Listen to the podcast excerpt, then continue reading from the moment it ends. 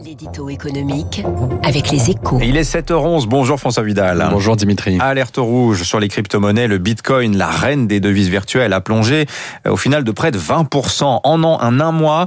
Euh, le prix du bitcoin a été quasiment divisé par deux. Question François.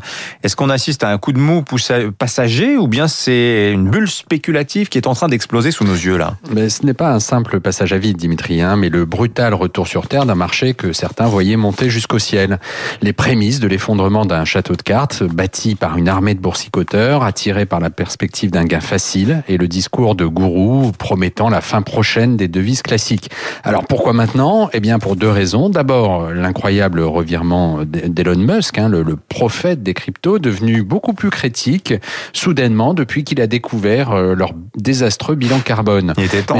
oui, effectivement. Mais c'est surtout la décision annoncée hier par Pékin qui a provoqué le vent de panique à l'origine du crack. Alors en effet, les autorités les autorités chinoises ont interdit aux banques du pays hein, de proposer à leurs clients euh, des services liés aux monnaies virtuelles. Oui, et ça c'est une très mauvaise nouvelle hein, pour euh, le Bitcoin et consorts, car cette décision signifie pour les crypto-monnaies qu'elles sont condamnées à rester des objets spéculatifs, purement spéculatifs même. Pas question pour elles de devenir un instrument de paiement ou de placement sur l'un des premiers marchés mondiaux.